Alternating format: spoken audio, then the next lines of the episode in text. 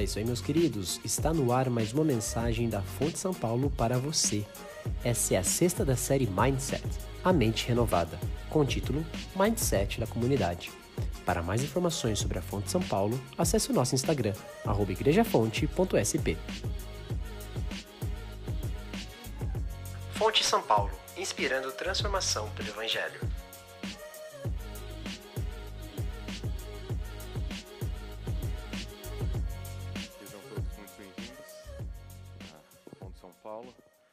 Privilégio para nós receber vocês aqui em um dia em que muitas pessoas optaram pela viagem, pela visita aos familiares. É muito bom receber todos vocês aqui e ter um momento de família junto com vocês. Ah, nós estamos em uma série de mensagens chamada Mindset, e a ideia dessa mensagem é procurar nas Escrituras, em particular nos escritos de Paulo, no livro de Romanos, como é que nós podemos desenvolver um modo de pensar que seja coerente com Cristo, um modo de pensar, um modelo de pensamento que seja coerente com aquilo que a Escritura nos ensina sobre a salvação. Ah, na nossa série de mensagens, nós começamos observando alguns modelos de pensamento que pertencem a esse mundo e que nós precisamos rejeitá-los, mas que para nós, como cristãos, nós não somente podemos ter aquilo a que rejeitar, mas nós precisamos adotar aquilo que nos ensina a Escritura.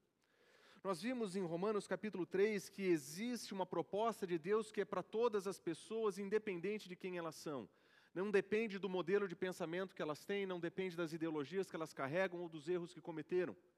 A salvação de Cristo Jesus é oferecida para todos. Por quê? Porque todos pecaram e estão destituídos da glória de Deus, e eles são justificados gratuitamente pela graça de Deus. Em Cristo Jesus nós temos graça abundante e suficiente para nos resgatar de onde nós estávamos. Mas o nosso Senhor não simplesmente nos resgata de onde nós estávamos e nos permite viver a vida a qualquer modo. Ele nos ensina que essa, essa morte que nós tivemos para outra vida nos oferece uma novidade de vida agora. E nós que conhecemos a Cristo Jesus, nós temos um novo modo de viver baseado no Evangelho. Porque é no Evangelho que nós vemos a justiça de Deus revelada, é no Evangelho que nós aprendemos a nova proposta de vida, é no Evangelho que nós descobrimos que a oferta do nosso corpo e a entrega da nossa vida já não são mais para as coisas que nós gostávamos quando nós vivíamos longe do Senhor. Agora a nossa vida é orientada ao nosso Senhor, nós oferecemos a nossa vida a Deus. Nós temos um novo Senhor, nós temos um novo Mestre. E agora a nossa vida então é dedicada a Ele. Mas levar uma vida dedicada a Cristo Jesus tem os seus dilemas. Nós vimos que Paulo enfrentava dilemas assim. Ele dizia que o bem que ele queria fazer não era esse que ele fazia, mas ele era o fazer o mal que ele odiava. E ele mostra que dentro dele existe um conflito, um dilema não somente de conhecer a verdade, mas de querer viver a verdade. E ainda assim encontrar dilemas, porque as suas disfunções e os seus pecados continuam vivos e ativos, apesar de termos morrido com Cristo, a influência desse pecado permanece ainda em nós. E os nossos dilemas agora são modelados pelo Espírito. Nós podemos modelar as nossas dificuldades e os nossos conflitos a partir do momento em que nós adotamos o modo de pensar do Espírito. Porque quem tem a mente voltada para o que a carne deseja, eles vão viver segundo a carne, mas os que vivem de acordo com o Espírito, eles têm as suas mentes voltadas para aquilo que o Espírito deseja. E nós descobrimos que o Espírito é poder de Deus para nos capacitar a viver uma vida de obediência o Espírito de Deus é poder de Deus para nos fazer caminhar na novidade de vida que Jesus Cristo nos oferece e que nós só teremos vitória sobre os nossos fracassos, os nossos pecados e as nossas disfunções se nós andarmos de acordo com o Espírito, porque o Espírito é poder para nos capacitar a essa vitória. E quando nós percebemos o ensino de Paulo sobre o nosso modo de pensar, nós entendemos que ele está dizendo o seguinte: em Cristo Jesus nós temos vida nova, mas é através da capacitação do Espírito que nós desfrutamos da vida nova que nós temos. Nós já fomos salvos e salvos eternamente, estamos redimidos. Uma vez salvos, salvos para sempre. Mas o processo de fazer a nossa vida se conformar aos ideais divinos, à medida que nós abandonamos as nossas velhas práticas e as nossas velhas ideias, é uma vida na dependência do poder e da capacitação do Espírito. É assim que nós somos modelados. E a maturidade cristã, ela é manifesta nisso, quando nós entendemos que os imperativos que as Escrituras nos oferecem sobre como nós devemos viver, eles só serão cumpridos quando nós vivemos na dependência do Espírito Santo. Por um lado, nós vemos Paulo dizer: façam morrer os seus desejos pecaminosos, existe uma luta, existe um empenho. Por um outro lado, ele diz: se nós fizermos morrer pelo Espírito, então nós vamos viver. E a maturidade cristã exige que a gente entenda que o Deus que coloca sobre nós imperativos, diz nós devemos viver desse modo, é Ele quem nos capacita a viver do modo que Ele espera que vivamos. O que significa que, em grande parte, quando nós fracassamos, ou quando a igreja não está à altura do ideal divino, não está à altura dos imperativos divinos, é que nós temos falhado em viver na dependência do Espírito Santo. Isso muda o nosso modo de pensar. Isso muda o nosso modo de viver. Isso muda o nosso modo de se relacionar com outras pessoas. Porque quando eu olho o meu irmão enfrentando dificuldades no pecado dele, eu não o vejo como um fracassado, como se eu fosse superior a ele. Eu vejo alguém que tem lutado com as forças e que tem lutado a, a, com seus dilemas, exatamente como eu tenho alguém que precisa de capacitação sobrenatural, exatamente como eu preciso. Isso muda o modo como eu vejo pessoas que não conhecem a Cristo Jesus, porque eu sei que eu seria exatamente como elas, se não fosse a graça de Deus na minha vida. Os meus irmãos que lutam, eu seria exatamente a mesma coisa, porque é assim que eu vivo. Eu também tenho as minhas lutas, eu também tenho as minhas dificuldades. Mas eu sei que se nós que conhecemos a Cristo Jesus e a graça do Evangelho, vivemos a graça de Cristo Jesus e do Evangelho de acordo com o poder do Espírito, nós vamos caminhar na direção daquilo que Deus espera de nós. A nossa mente vai se inclinar para aquilo que o Espírito se inclina. O nosso coração, as nossas vontades serão transformadas. Mas existe um elemento ainda mais interessante no modo como Paulo nos ensina. Porque não somente nós temos tudo o que nós precisamos na redenção de Cristo Jesus para a salvação, e que nós temos tudo o que nós precisamos no Espírito Santo para a nossa vida de santificação. O Senhor Jesus Cristo não nos trata somente como indivíduos, Ele nos trata como comunidade e Ele oferece agora um povo, uma família, uma comunidade, para que agora nós possamos servir uns aos outros e caminharmos juntos nessa, nova jornada. Nós não somos salvos por Cristo Jesus e capacitados pelo Espírito para vivermos sozinhos no deserto. Nós não fomos salvos por Cristo Jesus e capacitados pelo Espírito para viver uma vida de itinerante espiritual. Não, o Senhor nos colocou em uma comunidade, em um grupo de povo, pessoas que andam juntos, baseados na mesma redenção e no poder do mesmo Espírito, para viverem juntos para a glória de Deus. Esse é o mindset da comunidade. Nós vamos viver em comunidade. Como é que nós vamos vencer os nossos dilemas? Em comunidade. É aqui que nós vamos encontrar apoio, instrução, cuidado, suporte para os nossos dias e para as nossas batalhas porque aqui nós encontramos o povo de Deus reunido, redimidos por Cristo, capacitados pelo Espírito, convidados a serem família de Deus. E quando nós entendemos que o cristianismo não tem a ver com a minha vida com Deus apenas, mas que tem a ver com a nossa vida com Deus, as nossas relações, o nosso serviço mútuo, o nosso cuidado mútuo, então nós entendemos, a proposta de Deus não é uma jornada solitária, não é uma caminhada distinta, não é uma caminhada distante. Ele vai à nossa frente, conduzindo um povo que segue seus passos. Embora as Escrituras falem sobre uma comunidade de Deus que se estende por todos os lugares e todas as eras, é na igreja local que nós vemos isso acontecer. É para a igreja local de Roma que Paulo vai dizer o que precisa ser dito para a igreja de Roma. É para a igreja de Éfeso que ele vai dizer o que precisa ser dito para aquela igreja de Éfeso. São para as igrejas da Galácia que Paulo vai dirigir e explicar como eles, como cristãos, devem viver naquela região. E nós que moramos em São Paulo, nós recebemos essas mesmas instruções para a nossa comunidade. Mas para isso nós precisamos mudar o nosso modo de pensar. O mindset do Evangelho é o ponto de partida. O mindset do Espírito é a nossa proposta de caminhada. Mas é o mindset da comunidade que vai fazer com que essas coisas aconteçam entre nós, uns aos outros. Porque nos meus fracassos, o Senhor pode capacitar através do Espírito Santo vocês para me ajudarem e vice-versa. Quando nós olhamos para o que Paulo ensina em Romanos, nós vamos perceber que o mindset da comunidade tem três características, três características fundamentais. Em Romanos capítulo 12, dos versículos 1 a 20, nós vamos encontrar três características desse novo modo de pensar, que começa com a adoração. O mindset da comunidade começa com uma nova visão da adoração. Nós não nos entregamos aos ídolos, nós não nos entregamos àquilo que nós gostaríamos de correr atrás, nós nos entregamos a Deus em adoração.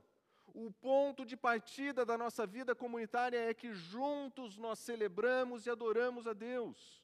O ponto de partida da nossa vida comum é o nosso compromisso de comunitariamente adorar a esse Deus. Observe como que, observe como que Paulo ensina em Romanos capítulo 12, versículo 1.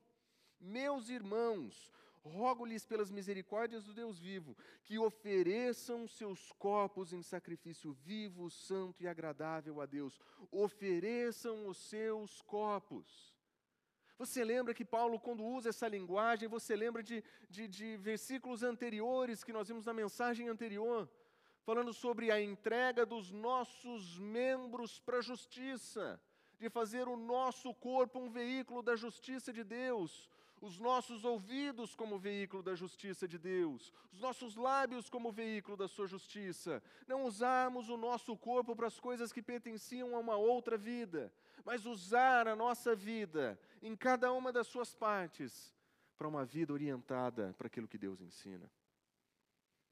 E agora Paulo diz o seguinte: a nossa função como comunidade é entender que nós vamos nos entregar por inteiro a Ele.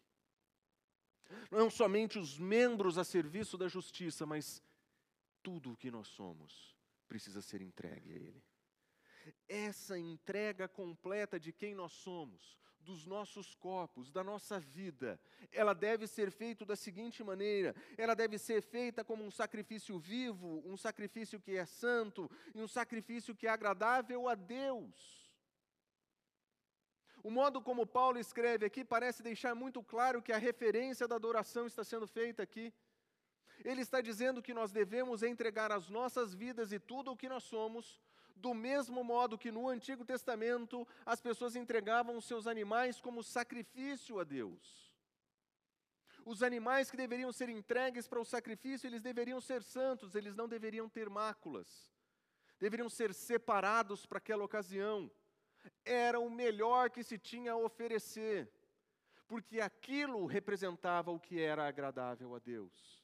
Mas existe uma diferença muito importante aqui, porque enquanto aquele animal santo e agradável, separado para Deus, ele era imolado em um altar, Paulo diz: você vai fazer isso com a sua vida, você vai se entregar como um sacrifício que é vivo na redenção, Cristo Jesus já morreu no nosso lugar. Ele já pagou pelo preço do nosso pecado. Nós não precisamos mais fazer ofertas pelo pecado, porque em Cristo Jesus nós já temos redenção. Mas nós precisamos entregar as nossas vidas do mesmo modo que entregavam-se os animais no passado, por completo. Agora considere você um momento entregar toda a sua vida como um sacrifício que é vivo, para que você passe a sua vida entregando tudo o que você é e tem, para que seja um sacrifício santo e que seja agradável. Considere a sua carreira sendo colocada nas mãos de Deus. Você teria coragem de sacrificar a sua carreira para que a sua carreira fosse santa aos olhos de Deus? Ou você prefere sacrificá-la para aquilo que o mercado quer, para que os ganhos lhe oferecem, as experiências e os privilégios? Pense na sua família. Você estaria disposto a entregar a sua família para que Deus cuidasse dela, como um sacrifício que é santo e separado para Ele? Senhor, do mesmo modo que eram entregues os animais no passado, eu entrego as minhas finanças para que elas sejam santas e separadas para o Senhor. Eu entrego a minha carreira para que ela seja santa e separada para o Senhor. Eu entrego a minha família para que ela seja santa e separada. E com isso, Senhor, eu quero louvar e adorar ao Senhor para que isso seja agradável a Ti. A adoração comunitária ela nasce com um coração que entrega tudo a Deus. Tudo. Mas entrega para ser santo. Não entrega como quem diz eu não me importo. Entrega o que tem de melhor para que seja separado, dedicado, exclusivo para o Senhor. Imagina se você conseguisse observar as suas oportunidades de trabalho como teu campo missionário. Que você conseguisse olhar para as pessoas ao seu redor e dizer: Eu vou entregar aqui a minha vida para a glória de Deus. Porque eu quero ser um sacrifício santo ao Senhor aqui. Eu quero ser um sacrifício agradável ao Senhor aqui. Aliás, Paulo vai dizer o seguinte: que quando nós nos entregamos de maneira santa desse modo, completamente doado, ele diz: Este é o culto racional de vocês. Palavra traduzida por culto aqui, ela descreve em diferentes ambientes a palavra de adoração. Ela era uma palavra que tinha conotação religiosa quase que invariavelmente.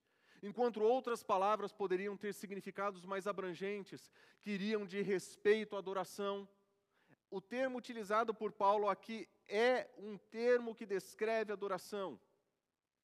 Esse é um termo que descreve uma doação, uma entrega, uma relação com Deus. Mas ele diz: esse é o culto racional. A palavra racional é usada duas vezes no Novo Testamento, uma vez é traduzido de maneira espiritual e a outra de racional, como é traduzido aqui. Eventualmente, comentaristas associam a palavra usada aqui com a palavra lógica grega, ou a palavra grega de onde nós tiramos o conceito da lógica. Mas o que é interessante a respeito desse termo é que é muito difícil você traduzir o termo excluindo um dos seus sentidos. Para nós, lógica e espiritualidade pertencem a campos distintos. Logiken, palavra grega usada por Paulo aqui, não parece separar de maneira tão simples assim. Agora pense comigo, se essa entrega ela é uma adoração espiritual, ela é uma adoração que é lógica, ela não é irracional. Pense no modo como isso faz diferença, no modo como nós vivemos a nossa vida, da nossa entrega pessoal. Imagina se nós nos reuníssemos todos os domingos e aqui nós dedicássemos as nossas vidas todos os domingos para o Senhor nesses termos. A minha vida é um sacrifício espiritual que eu faço para o Senhor. Isso é a minha adoração. Essa é a minha celebração, a minha entrega. Paulo não está dizendo que a celebração comunitária marcada pelos cantos, pela mensagem, pela oração não seja culto. Ele não está dizendo isso a despeito disso que nós vivemos hoje. Mas ele está dizendo que é aqui que a nossa adoração começa.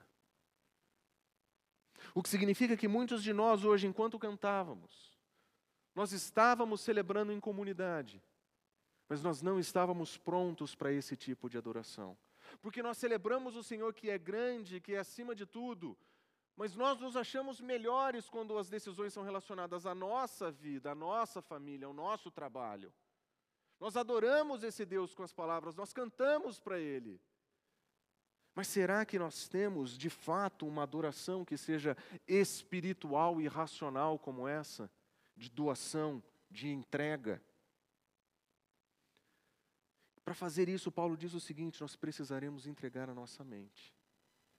Porque se nós quisermos ter um culto racional marcado por esse tipo de entrega, nós precisaremos ter um outro modelo de pensamento.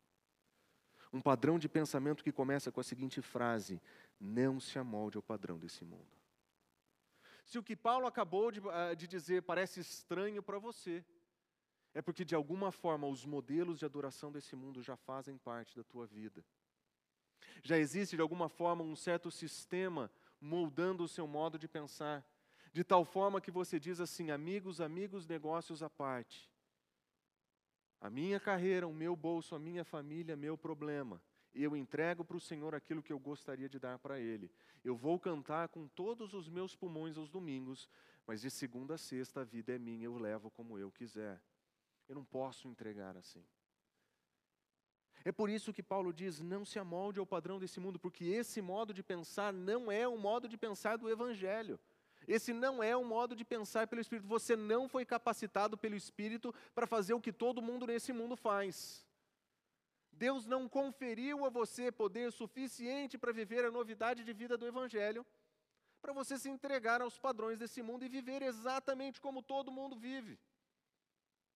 Por isso, nós precisamos um outro modo de pensar, que ele diz, um modo de pensar que seja transformado pela renovação da nossa mente. Nós precisamos que a nossa mente seja refeita, reestruturada. As nossas ideias precisam ser reorganizadas pelo Evangelho e pelo poder do Espírito, para que a gente entenda que essa adoração que Deus espera de nós seja uma adoração verdadeira, uma adoração que começa com o indivíduo que entrega tudo a Deus sem reserva e sem restrição.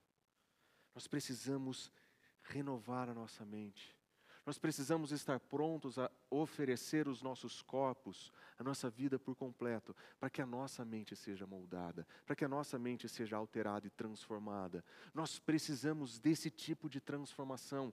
E acreditem, essa é uma transformação que somente Deus pode fazer. É uma adoração que somente Deus pode causar. Ninguém pode produzir isso senão Ele. Não é feito de fora para dentro. Não é feito a partir de leis e regras. Não é feito a partir de observâncias de princípios e valores.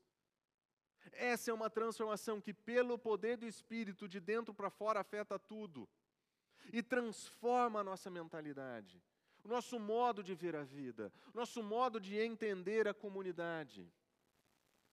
Porque quando nós entregamos os nossos corpos, entregamos as nossas mentes desse modo, o Senhor muda a nossa vontade de um modo diferente. Nós já vimos que quando nós andamos de acordo com o Espírito, nós desejamos o que o Espírito deseja. Mas quando nós nos oferecemos em adoração a Deus desse modo, e nós temos a nossa mente transformada desse modo, nós seremos capacitados por Deus a experimentar e comprovar a boa, agradável e perfeita vontade de Deus. Experimentar e comprovar é diferente de saber e conhecer. Paulo disse que até mesmo aqueles que não conhecem o Evangelho conseguem saber o que é certo e o que é errado. Mas Paulo está dizendo que se nós nos entregarmos desse modo, a tal ponto que a nossa mente é, é, é, vai ser transformada, nós seremos capacitados a experimentar essa vontade. É diferente. Não é simplesmente saber a diferença entre o certo e o errado, mas é experimentar essa bondade de Deus que normalmente nós não conseguimos ver. Lembra a história de um profissional sendo oferecido uma oportunidade de, de, de, de, de subir de cargo na sua empresa. Boa proposta salarial, de acordo com o seu planejamento, de acordo com a sua, para a sua preparação na sua carreira. Local melhor, tudo melhor. Só tinha um problema. A quantidade de horas que ele deveria devotar ali custaria tempo com seus filhos. Custaria seu serviço comunitário. Custaria o seu domingo. Aqueles que vivem essa vida de acordo com os padrões desse mundo olham o certo e o errado. Mas nós queremos experimentar a boa vontade de Deus.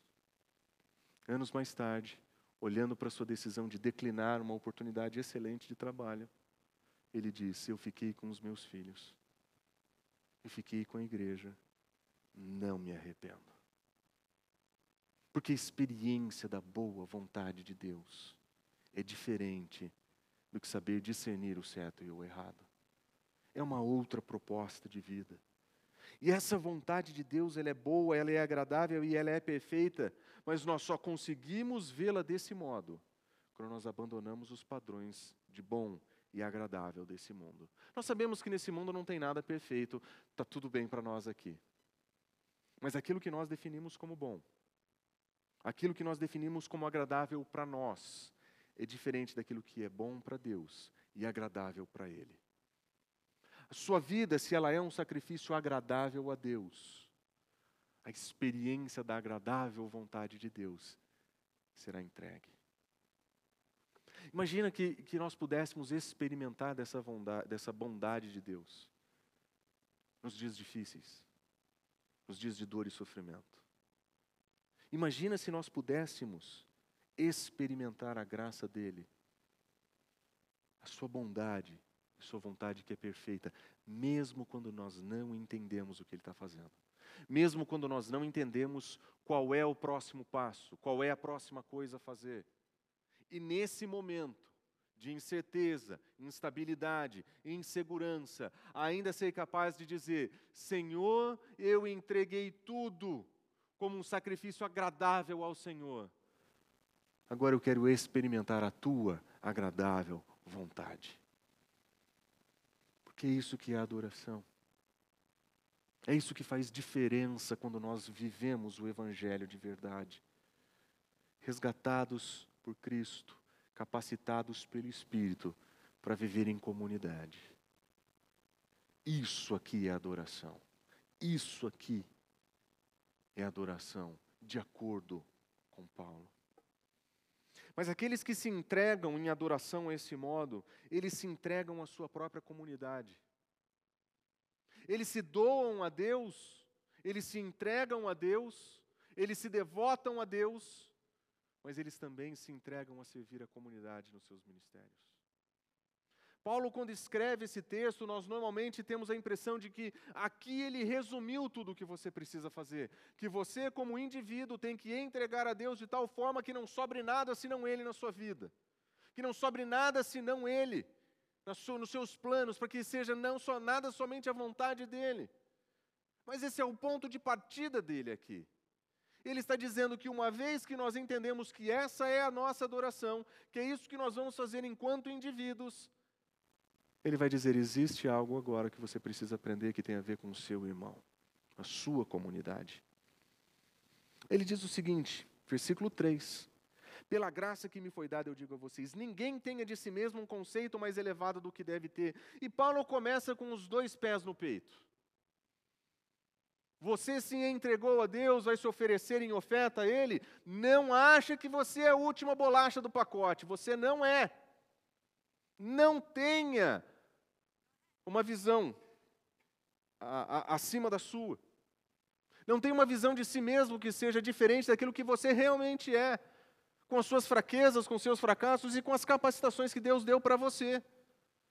Primeiro você precisa entender quem você é nesse contexto. E a melhor coisa que você pode fazer é abaixar a bola. Não tenha um conceito elevado de si mesmo. E é muito interessante que quando nós olhamos para essa realidade no nosso contexto, nós vemos que de maneiras diferentes nós reagimos desse modo. Nós acreditamos que pertencemos ao corpo, que devemos servir o corpo, mas existem determinados serviços ou ministérios que eles são pequenos demais para a nossa grandeza. Como qualquer igreja, nossa igreja tem dificuldade de voluntariado e de pessoas para servir. E como qualquer igreja, nós temos muita dificuldade de encontrar pessoas para recepção. Por quê? Você não vai fazer com que eu dê, venha para a igreja para dar bom dia para as pessoas. É, ah, eu sei, eu tenho um mestrado, eu fiz, eu tenho doutorado na minha área. Ah, no meu trabalho o pessoal sabe o meu nome. Eu sou famoso na igreja de onde eu vim. Eu sou uma pessoa de importância, eu não vou ficar à porta. Mas não é assim que nós vemos o serviço na comunidade. Recepção é na nossa igreja o ponto de partida para o que nós estamos fazendo aqui agora. Foi o bom dia bem dado ali na porta que fez com que você sentasse hoje aqui, preparado para ouvir essa mensagem. É ali que a primeira impressão acontece, é ali que a pregação do Evangelho começa, é ali que o convite para as pessoas a servirem conosco como comunidade começa. Não é dar boas-vindas, nós não estamos dando oi para as pessoas. Nós estamos pregando o Evangelho para os nossos visitantes que não conhecem a Cristo Jesus, para que eles saibam que aqui eles são bem-vindos.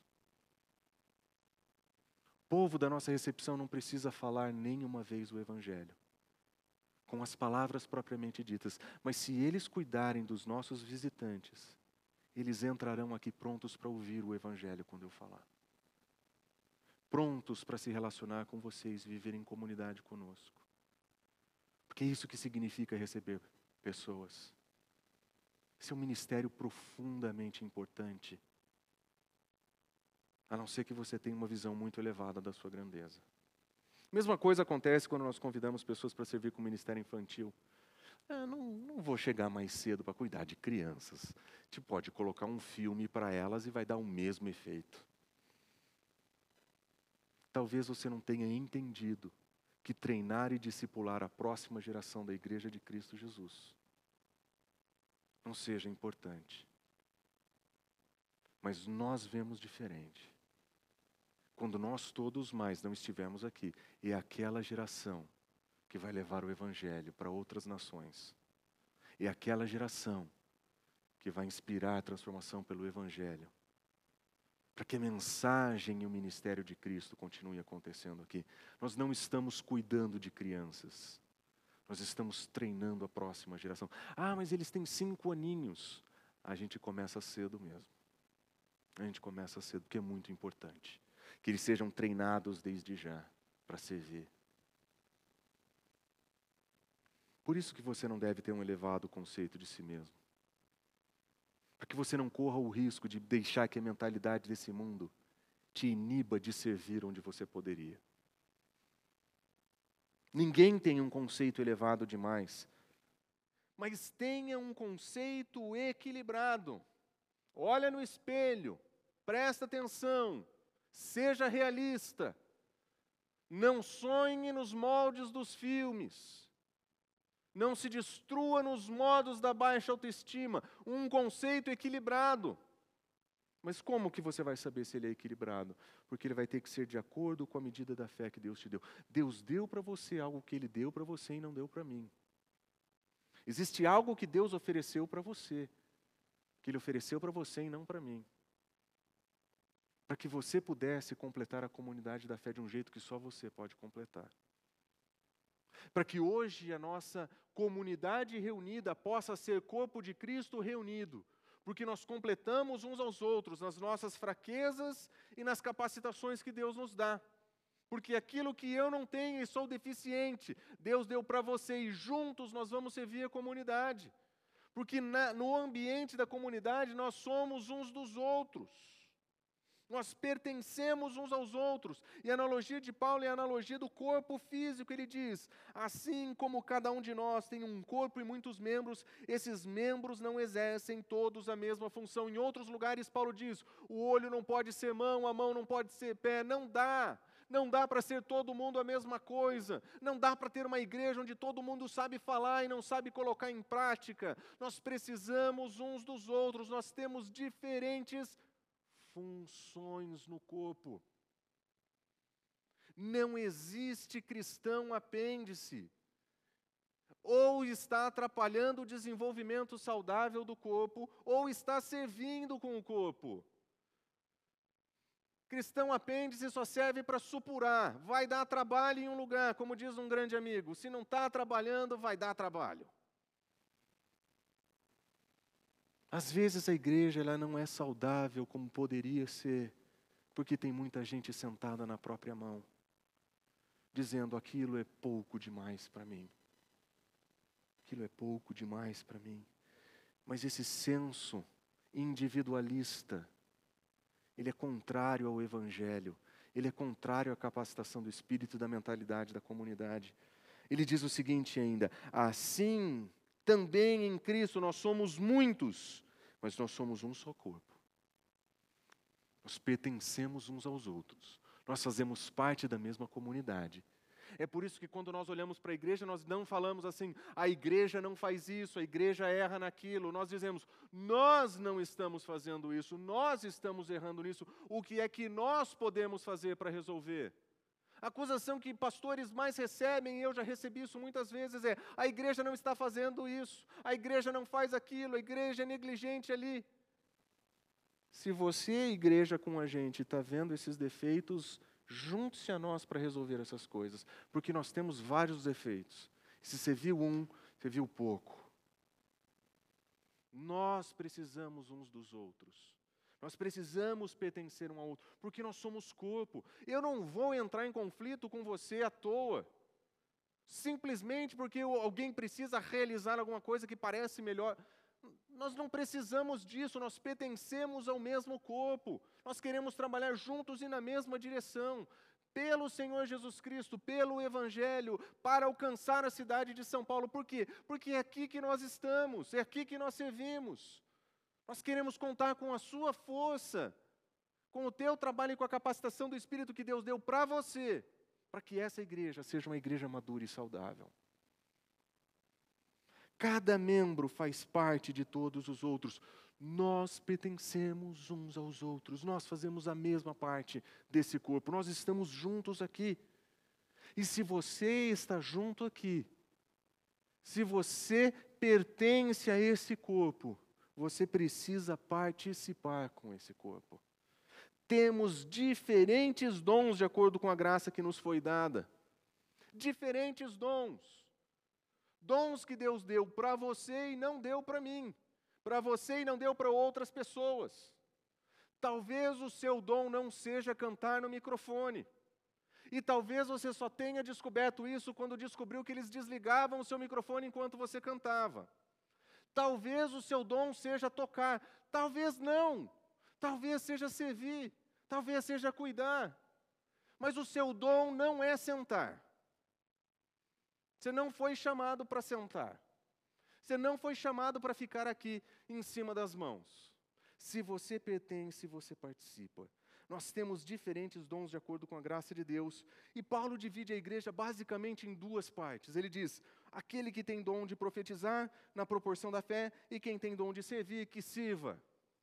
A igreja, da perspectiva de Paulo, tem duas coisas: tem profecia, ensino, liderança e tem serviço. É isso. Todos os ministérios da nossa igreja, serviço. Todos eles. Todos esses ministérios são serviços. Se você não é liderança da comunidade, você está aqui para servir. E se você é liderança nessa comunidade, você está aqui para servir. Porque é isso que uma igreja saudável faz. Porque essa é a mentalidade da comunidade, é outra coisa. Isso não é um clube social, isso aqui não é uma reunião de amigos, isso aqui não é um clube do livro. Isso aqui é uma comunidade da fé. E como comunidade da fé, nós servimos de acordo com os dons que Deus nos deu. Se você acredita que você não tem nenhum dom, nenhum, venha me procurar. Nós vamos conversar.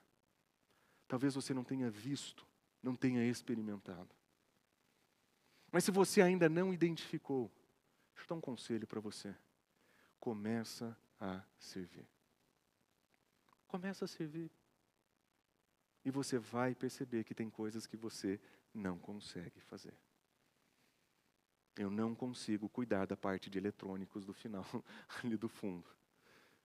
Conversando hoje de manhã, o Fred olhou para mim e falou assim: e agora? O que, que eu faço aqui? Eu falei: agora você chama alguém que sabe. Eu não faço ideia. Não sei. Está tudo bem. Já tentei ficar lá, já fiz isso, inclusive, na igreja. O que já deu errado, vocês não sabem. Eu não sei. Está tudo bem. Tem quem saiba e faça melhor. Deus abençoe. A gente vai juntos. É assim. Corpo é assim. Comunidade de Cristo é assim. Se você está aqui e essa é a sua igreja, tem espaço para você servir aqui. Tem como servir aqui. Não sabe como? Junte-se a nós, a gente está descobrindo no caminho. Teve uma época que as pessoas faziam testes. Ah, você não sabe, faça esse teste. E os testes são talvez um bom primeiro passo para você ter uma ideia daquilo que você. Mas nenhum teste mede o seu tom quando você canta. Você vai fazer aquele teste, vai falar tudo o que você gosta, mas quando você pegar no microfone e cantar pela primeira vez, alguém vai dizer assim: talvez não seja esse o seu dom. Que é o que acontece comigo. Eu tentei cantar uma vez na igreja e uma vez somente, e já foi o suficiente para todo mundo entender. Você vai descobrir o seu dom servindo. A capacitação que o Senhor deu para você servindo. Não sente em cima das suas mãos. Se você fizer isso, você está andando de acordo com a mentalidade desse mundo, que é egoísta, que se supervaloriza, que não se minimiza trabalhos. Essa não é a mentalidade da comunidade de Cristo. Ele diz ainda: aquele que ensina, que ensine, aquele que lidere, com zelo. Existem funções que são funções que ele diria são, são da liderança, pertencem àqueles que são chamados por Deus para ensinar. E na igreja a gente tem a trágica ideia de que essas são pessoas especiais. Elas não são pessoas especiais. Tiago nos lembra: não queiram muitos de vós serem mestres. Por quê? Porque vocês vão ser julgados com mais dureza. Não tem nenhum benefício senão um juízo maior de ensinar. Tá, está ensinando, ensine com dedicação, com clareza, com zelo. Mas ensinar não é melhor do que ninguém. Liderar não é ser melhor do que ninguém. Por quê? Porque nós não temos uma visão de nós mesmos que seja elevada pelos dons que Deus nos deu. Se nós lideramos a comunidade é porque Ele capacita. Se nós ensinamos a comunidade é porque Ele capacita. Nós somos todos servos de Cristo capacitados pelo mesmo poder, aquele que poder, aquele poder que ressuscitou a Cristo Jesus dentre os mortos, atua em você hoje. Não é uma questão de postura, de grandeza e maioridade, não existe isso no corpo de Cristo. Ele fala: aquele que exorta, contribui, aquele que manifesta. Quem exorta, exorta mesmo. Quem contribui, que seja generoso. Quem lidera, que lidere com, com zelo. Aquele que manifesta misericórdia com alegria. Porque é assim que nós vivemos como comunidade. Pessoas vão fazer coisas diferentes servir de modos diferentes, trabalhar de modos diferentes. Mas se nós tivermos a mentalidade da comunidade, as nossas diferenças serão complementares. Se nós tivermos a mentalidade desse mundo, as nossas diferenças serão atritos. Nós não vamos conseguir trabalhar e nós vamos precisar de orientação divina para ajustar as diferenças para que elas se complementem. Mas essa é a comunidade de Deus. Me impressiona chegar cedo na igreja e ver que eu não sou o primeiro a chegar. E que tem pessoas que passam a semana inteira com seríssimos problemas nos seus trabalhos, que enfrentam chefes que são terríveis, clientes que são cansativos, trabalham 50, 60 horas, às vezes mais por semana. Mas o serviço deles é adoração a Deus. E domingo de manhã eles estão aqui montando essa estrutura para que a gente possa celebrar estudando durante a semana para como fazer melhor, ensaiando nos finais de semana para como servir melhor, procurando treinamentos para servir melhor, para limpar brinquedos de criança, higienizar brinquedos, para fazer um lugar seguro para as crianças, com idades divididas, com professores que são treinados. Porque, diferente daquilo que a mentalidade desse mundo pensa, servir na comunidade não é coisa para quem tem tempo de sobra. Servir na comunidade não é para desocupado. Servir na comunidade é para quem se entrega a Deus, para quem quer adorar a Deus com toda a sua vida, entende o seu lugar no corpo e se dedica com as oportunidades que tem. Nós somos uma igreja pequena, nós não temos todos os ministérios que nós gostaríamos de ter. E se você perguntar para as pessoas que lideram os ministérios dessa igreja, você vai descobrir que vários deles estão ali porque eles entendem que é isso que eles podem fazer para o Senhor e o melhor que eles podem fazer para o Senhor. Mas se você perguntar, essa é a sua habilidade natural, eles vão dizer, não é. Quer um exemplo? Lá no fundo, cuidando da tecnologia, nós temos um vendedor, um psicólogo, um, um estudante de física e, e um dono de emprego, um empresário. Nós não temos ninguém que seja daquela área ali atrás. Pode visitar os nossos ministérios, nós estamos fazendo com excelência aquilo que nós estamos aprendendo a fazer, na medida das necessidades. Essa é a mentalidade da comunidade. E se nós tivermos isso, uma adoração que seja marcada por serviço, nós vamos viver a experiência da família que Paulo ensina. Ele vai dizer que nós não somos aqui somente a serviço daquilo que acontece, não, nós somos uma família. Em Cristo Jesus, nós pertencemos uns aos outros, nós servimos uns aos outros. Ele diz: seremos uma comunidade amorosa. O amor de vocês deve ser sincero. Dediquem-se uns aos outros com amor fraternal. A ordem de Paulo é que essa comunidade, quando ela é modelada pela mentalidade dessa comunidade que Paulo apresenta, ela é marcada pelo amor. Você já entrou em igrejas onde parece que o ambiente da, daquela comunidade é marcado pela crítica? É horrível. Você entra e a fofoca não para, você ouve, você dá ouvido para as pessoas e elas têm reclamação. Por quê? Porque elas estão tentando ser igreja nos modelos desse mundo, não funciona. Uma igreja centrada no Evangelho, capacitada pelo Espírito, com pessoas que pensam da maneira da comunidade, elas vão se devotar uns aos outros em amor. Essa entrega que nós fazemos para Deus, nós fazemos para os nossos irmãos. Por quê? Porque são nossos irmãos, redimidos em Cristo Jesus, capacitados pelo mesmo Espírito. Nós não temos senso de maioridade ou de mais importância, porque nós estamos há mais tempo ou fazemos mais coisas. Não, nós amamos os nossos irmãos. Eu estou dizendo que todo mundo é fácil de amar.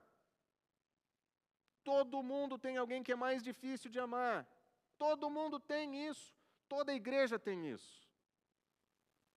Mas quando os nossos irmãos precisam, as nossas percepções pessoais são secundárias. Nós nos dedicamos aos nossos irmãos, mesmo quando não seja, mesmo quando não é a nossa preferência. Por quê? Porque a mentalidade é outra. Se vocês amarem somente aqueles que te amam, que recompensa vocês terão? Se vocês saudarem somente aqueles que vos saúdam, que recompensa vocês terão? Igreja não é assim.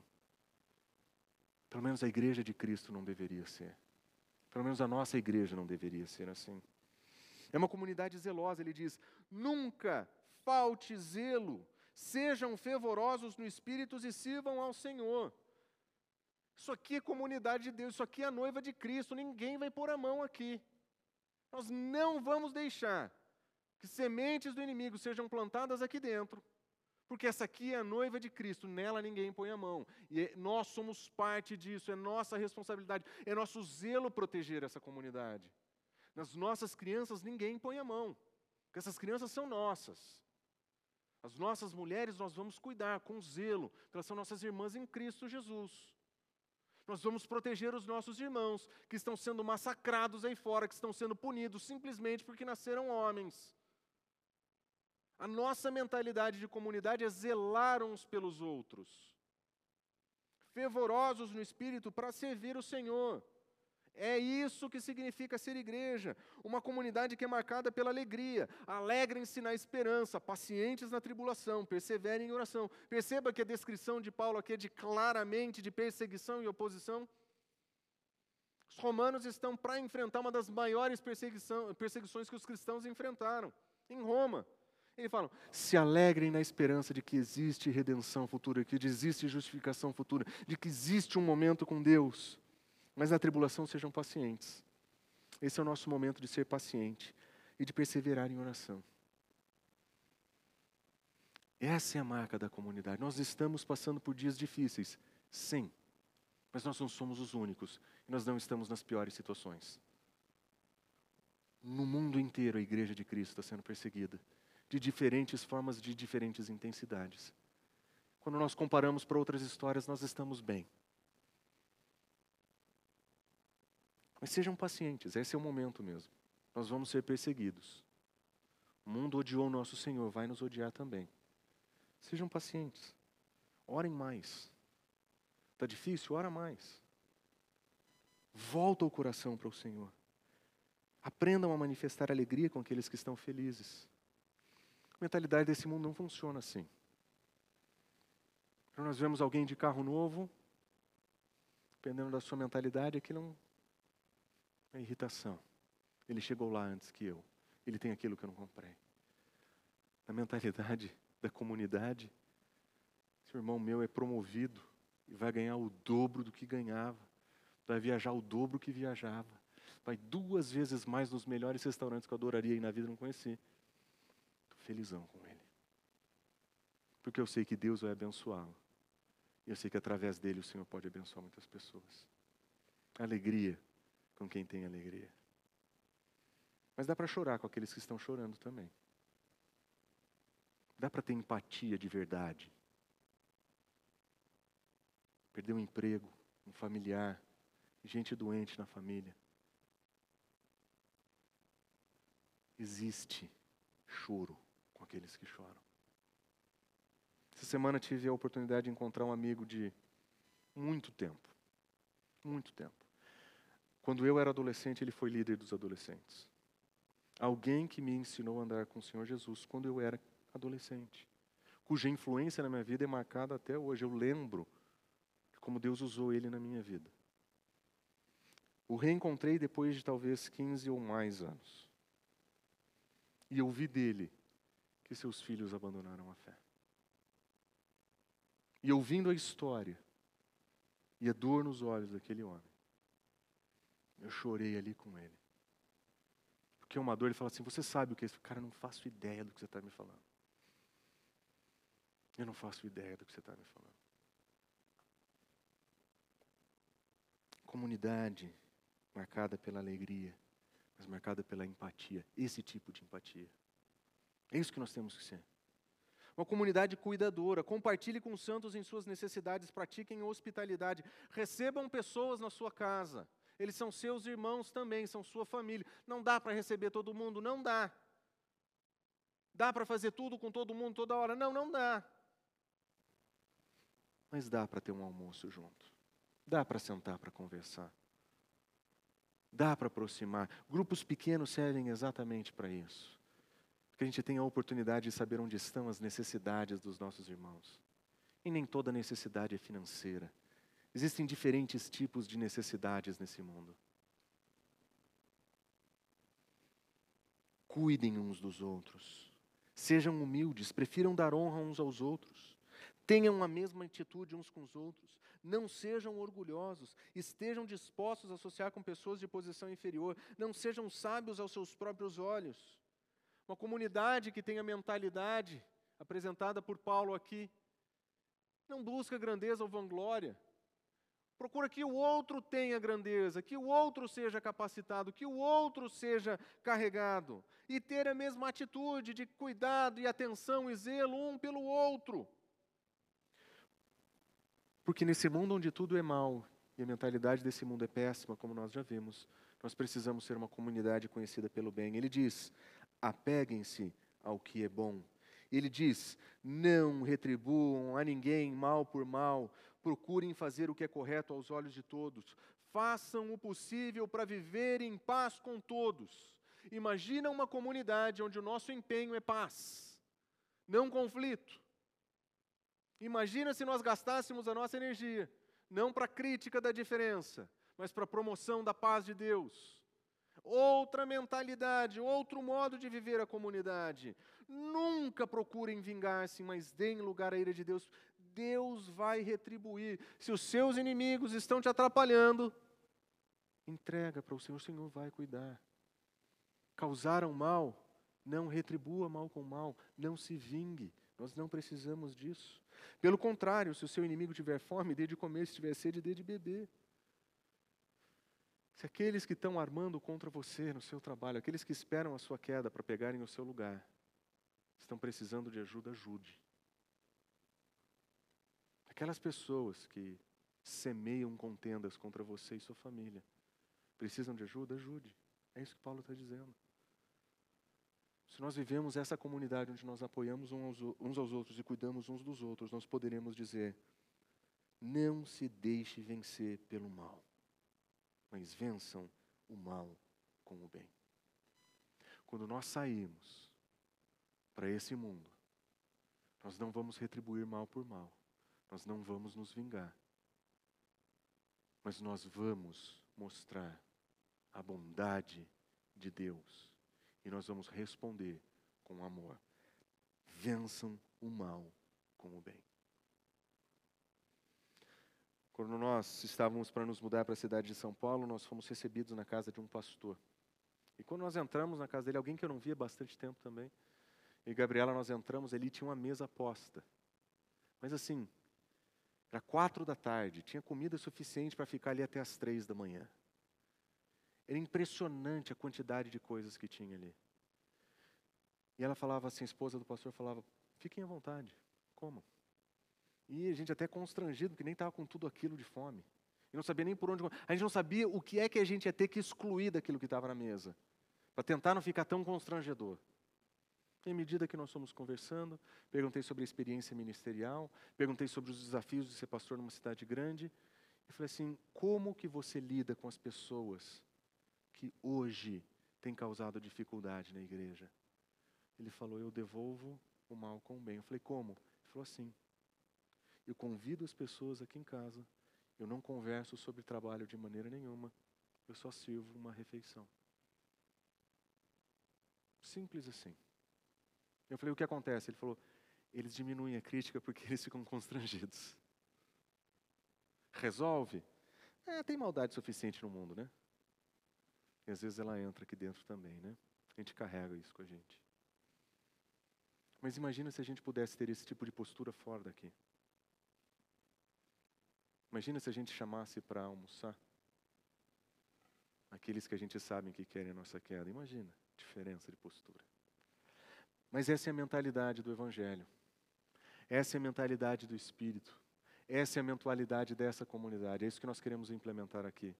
E eu não sei se você percebeu, mas os três elementos da mentalidade da comunidade apresentados aqui são os três elementos que nós falamos são essenciais para essa comunidade: é adoração, é comunidade e é serviço. Nós queremos inspirar transformação através de uma adoração que seja autêntica, de uma comunidade que seja verdadeira e de serviços que sirvam a causa do Evangelho que nós queremos ser como igreja, aquilo que Paulo nos ensina sobre o modo de pensar. É isso que nós queremos ser. Somos isso hoje? Não, mas esse é o alvo da nossa vida. É isso que nós vamos fazer. E se você acredita que essa é a sua igreja, é esse nível de pertencimento que o Senhor espera de você. Mas Ele vai te capacitar para isso, fique tranquilo. E se o Senhor abençoar, nós vamos oferecer oportunidades para vocês também. Mas não sente em cima das suas mãos sirva. Não deixe de ficar, não deixe de participar dos grupos pequenos, porque isso é comunidade, isso é família. Nós vamos nos reunir como corpo vivo de Cristo, mas como família, para orar uns pelos outros e cuidar uns dos outros. Essa é a mentalidade da comunidade, é isso que nós queremos ser. Vamos orar? Fonte São Paulo, inspirando transformação pelo Evangelho.